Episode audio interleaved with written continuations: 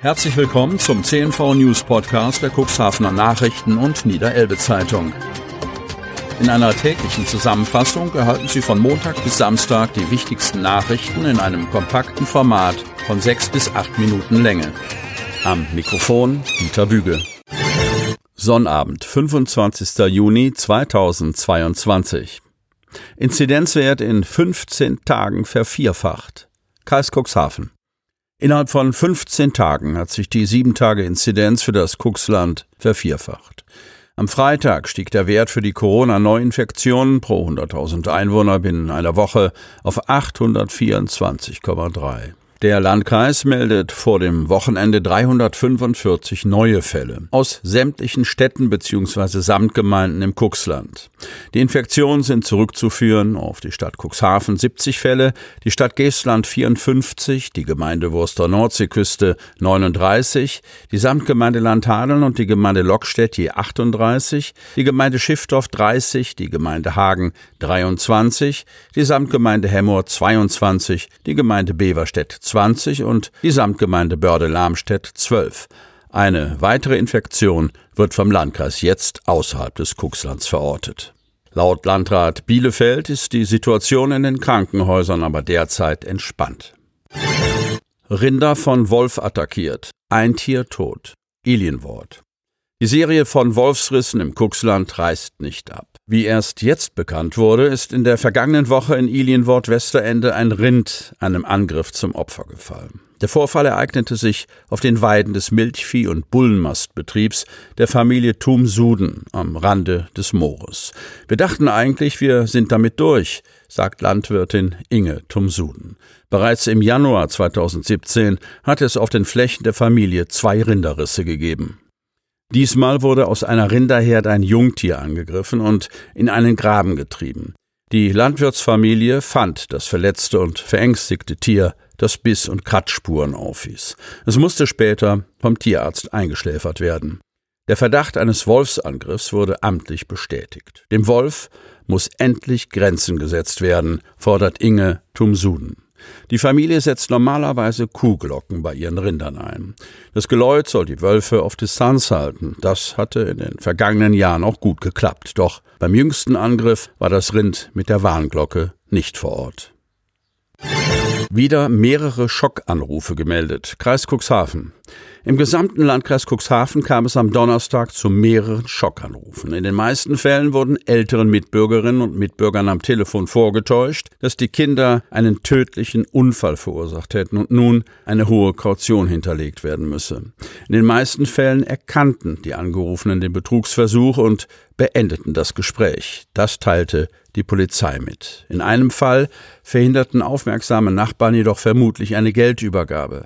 Eine 79-jährige Gestländerin hatte trotz Warnungen ihrer Nachbarn bereits eine hohe vierstellige Geldsumme bei ihrer Bank abgehoben. Die Nachbarn hatten schließlich die Polizei informiert und somit eine Geldübergabe verhindert.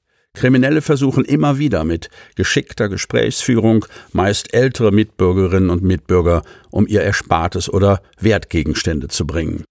Hierbei werden verschiedene Hintergründe genutzt, beispielsweise der oben beschriebene Schockanruf oder das Vortäuschen eines Anrufs der Polizei, eines Gerichts oder einer Staatsanwaltschaft.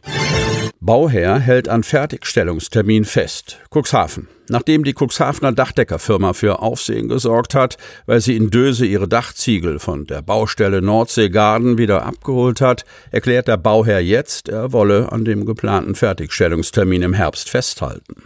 Die Aktion der Dachdecker könnte indes ein juristisches Nachspiel haben.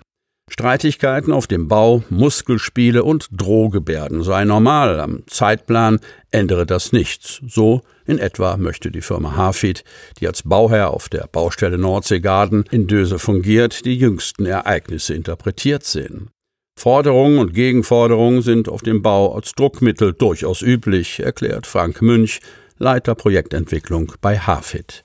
Aktuell gebe es vertragliche Auseinandersetzungen zwischen der Firma Sowade und der Hafid GmbH, weil die Cuxhavener Dachdeckerfirma laut Hafid 2019 im Vertrag zugesagt hatte, das Dach in drei Monaten fertig zu machen, jetzt aber fast ein Jahr gebraucht hätte.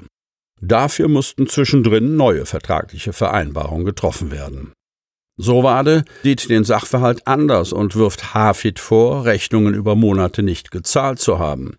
14 Behinderungsanzeigen sagen alles über die Abwicklung dieser Firma aus, so Geschäftsführer Sven Maywald. Über die Geschichten und Darstellungen von Hafid zur Sachlage könne er inzwischen nur noch schmunzeln. Sowades Frust gipfelte am Wochenende darin, dass die Firma die Dachziegel wieder von der Baustelle abgeholt hatte. Aus Sicht von Hafid war das rechtswidrig, weil das Zahlungsziel noch nicht erreicht gewesen sei. Möglicherweise zieht das noch eine Gerichtsverhandlung nach sich, so Münch. So Wade argumentiert hingegen, die Dachziegel seien unverbaut ihr Eigentum, mit dem sie machen könne, was sie wolle. Die ausgebliebenen Zahlungen seitens Hafid allein rechtfertigen das Abholen. Zu den Befürchtungen der Käufer, dass der Bauherr insolvent sein könnte, betont Münch gemeinsam mit dem Generalbevollmächtigten des Mitgesellschafters Kö Bauen und Wohnen GmbH, Gerrit Braun, die Objektgesellschaft finanziert sich durch das Grundstück und das Eigenkapital der Gesellschafter und ist durchgängig durchfinanziert. Das diene auch dem Schutz der Erwerber.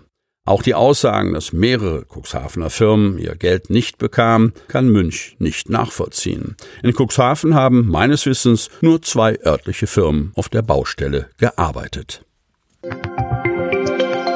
Damit Sie ab sofort keine Podcast-Folge mehr verpassen, benötigen Sie lediglich einen sogenannten Podcatcher. Auf den meisten Smartphones ist dieser bereits vorhanden. Falls nicht, dann suchen Sie ganz einfach in Ihrem App Store nach einem kostenlosen Podcatcher wie zum Beispiel Spotify, Apple Podcast oder AntennaPod. Sie hörten den Podcast der CNV Medien, Redaktionsleitung Ulrich Rode und Christoph Käfer.